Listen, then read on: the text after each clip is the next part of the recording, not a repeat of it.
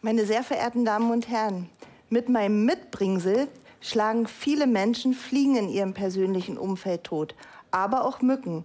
Warum sie das nicht machen sollten, möchte ich Ihnen in den nächsten Minuten erklären.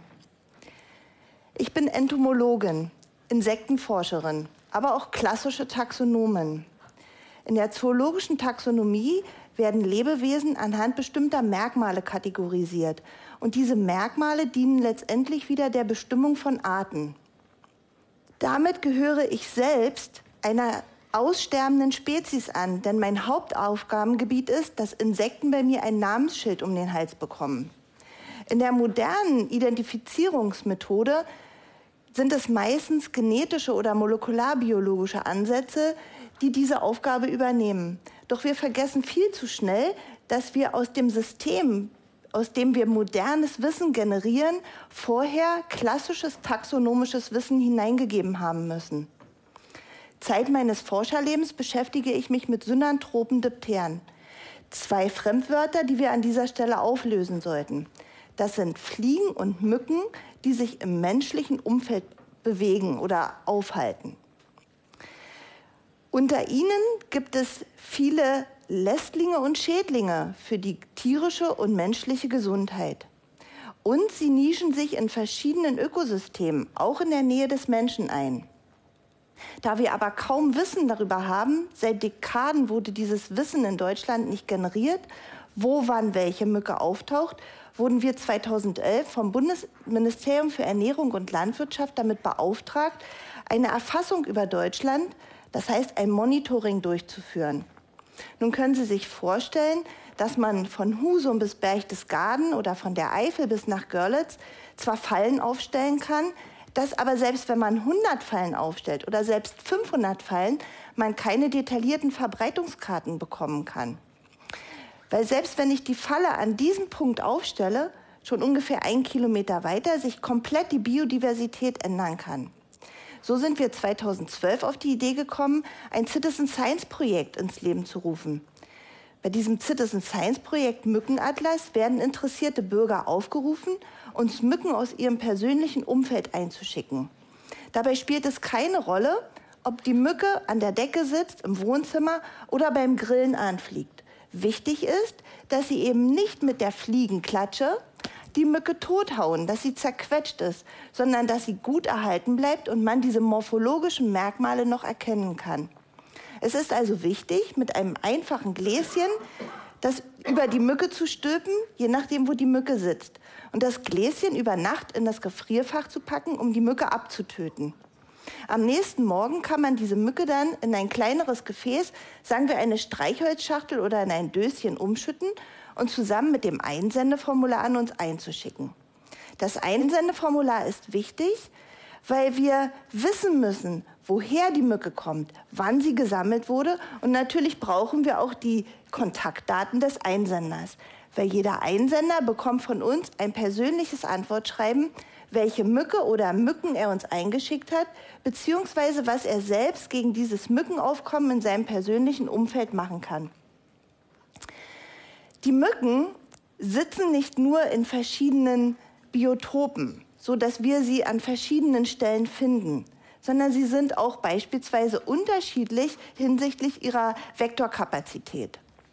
Was ist nun wieder ein Vektor?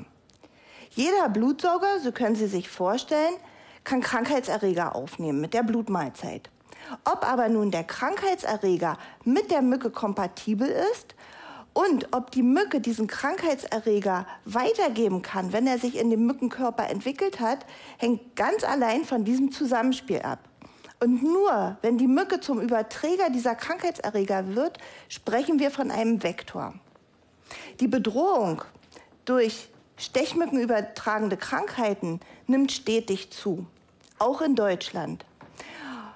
Und ein Grund dafür ist, dass dieser Prozess der Erregervervielfältigung in der Mücke ein temperaturabhängiger Prozess ist. Das heißt, die Klimaveränderung spielt den Krankheitserregern und den Mücken im Prinzip komplett zu.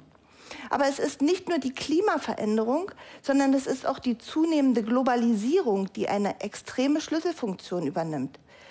Stellen Sie sich vor, wir können heutzutage innerhalb von wenigen Stunden jeden Punkt der Erde erreichen.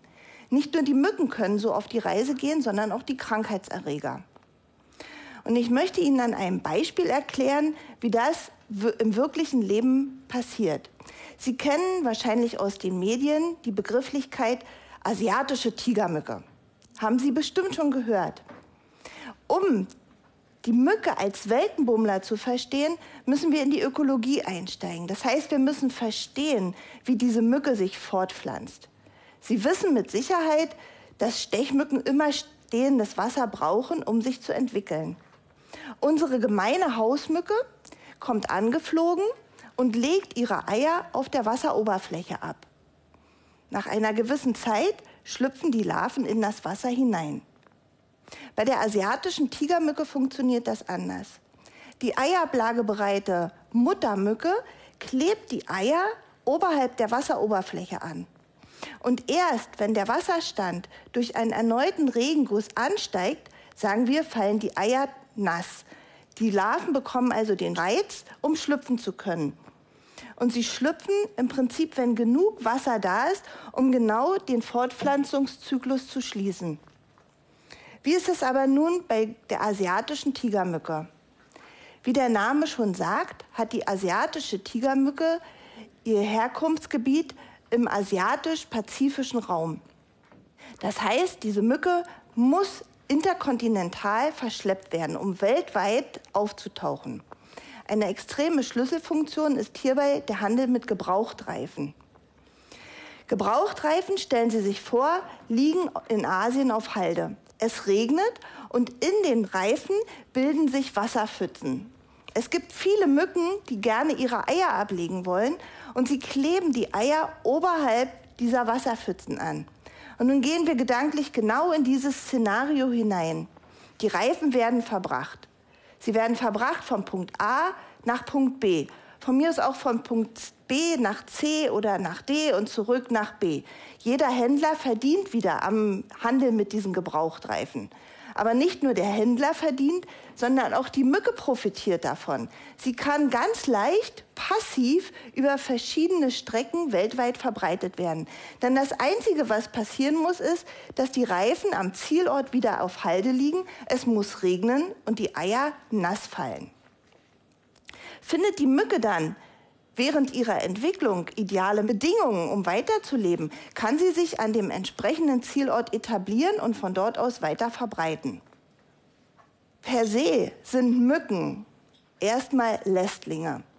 Aber wenn die Mücke mit Krankheitserregern zusammentrifft, mit denen sie kompatibel ist, und in dem Fall ist die Tigermücke kompatibel mit verschiedenen Krankheitserregern, dann wird sie für uns gefährlich. Und die Gefährlichkeit der Mücken wird bestimmt durch die Anzahl der Krankheitserreger, die durch diese Mücke verbreitet werden können. Im Ranking der Gefährlichkeit dieser Aedes-Arten, zu denen auch die asiatische Tigermücke gehört, gehören vier Mückenarten, die wir bereits in Deutschland über den Mückenatlas nachweisen konnten. Ganz oben steht die Gelbfiebermücke, Aedes aegypti. Sie hat ursprünglich ihr Verbreitungsgebiet in Afrika, aber auch sie ist genauso wie die asiatische Tigermücke auf die Reise gegangen und ist weltweit verschleppt worden. Sie ist deshalb die gefährlichste Aedes-Art, weil sie weit über 30 verschiedene Krankheitserreger, darunter auch sehr gefährliche oder für den Menschen gefährliche Krankheitserreger übertragen kann. Sie ist jedoch eine sehr wärmeliebende Art, die in Deutschland keine Etablierung umsetzen kann. Das heißt, durch unsere klimatischen Bedingungen während der Wintermonate ist sie nicht in der Lage, hier dauerhaft zur Entwicklung zu kommen. Anders sieht es bei der asiatischen Tigermücke aus die im Ranking auf Platz 2 liegt. Sie ist in der Lage, weit über 20 verschiedene Krankheitserreger zu übertragen. Sie ist auch eine wärmenliebende Art, aber nicht so extrem angepasst wie die Gelbfiebermücke. Seit 2014 können wir über den Mückenatlas einen stetigen Eintrag nach Deutschland registrieren. Ihre interkontinentale Verschleppung haben wir bereits besprochen. Was passiert aber innerhalb von Europa? Wir haben im Mittelmeerraum flächendeckend in den Mittelmeerländern etablierte Populationen der Tigermücke. Und da müssen wir uns wieder selbst in die Verantwortung nehmen. Wir selbst reisen in diese Länder per Pkw. Wir transportieren unsere Güter per Lkw, per Schienenfahrzeuge. Und natürlich reist diese Mücke permanent nach Deutschland ein. Wir haben aktuell etablierte Populationen in Bayern, Baden-Württemberg, Thüringen, Hessen und wahrscheinlich auch in Berlin. Platz 3 und 4 in diesem Ranking übernehmen die asiatische oder japanische Buschmücke bzw. die koreanische Buschmücke. Ihre Vektorkapazität ist nicht so hoch wie die Gelbfiebermücke oder die der Tigermücke. Aber in Laborversuchen konnte man die Vektorkompetenz nachweisen. Beide Arten sind kälteadaptiert. Das heißt, wir brauchen gar nicht darauf zu warten, dass der Klimawandel auch hier seine Fußspuren hinterlässt. Die Mücken sind ideal an die hiesigen Bedingungen angepasst und sie können sich wunderbar etablieren. Es ist eher einfacher, hier die Bundesländer aufzuzählen, die nicht bisher befallen sind. Das sind neben den Städten Hamburg und Bremen und Berlin die Bundesländer Mecklenburg-Vorpommern, Schleswig-Holstein und Brandenburg. Aber wir gehen davon aus, dass in einigen Jahren wir flächendeckend auch mit diesen Mücken zu kämpfen haben. Halten wir also fest, das Wissen um die Etablierung der Mücken, wann, wo welche Mücken vorkommen und natürlich das Wissen, wann infizierte Reiserückkehrer zurückkommen, ist ein Grundbaustein der modernen Gesundheitsfürsorge. Wir brauchen dieses Wissen, um Risikoanalysen treffen zu können. Und wird das Aufkommen der Mücken so groß, dass die Populationsdichte sehr umfassend wird, dann müssen wir auch Bekämpfungsszenarien planen. Wir müssen es in jedem Fall verhindern, auch wenn es bisher noch nicht passiert ist in Deutschland, dass diese kompetenten Mücken mit den Krankheitserregern zusammentreffen. Und so schräg es sich auch anhören mag, Sie sind wirklich eingeladen, jede Mücke in Ihrem persönlichen Umfeld einzufangen. Und denken Sie dran, die Mücken dürfen nicht totgeschlagen werden. Sie sollen zu uns kommen und letztendlich kann jeder von Ihnen selbst ja einen Bruchteil dazu beitragen, dass Sie eine Gesundheitsfürsorge für sich selbst umsetzen. Vielen herzlichen Dank für Ihre Aufmerksamkeit.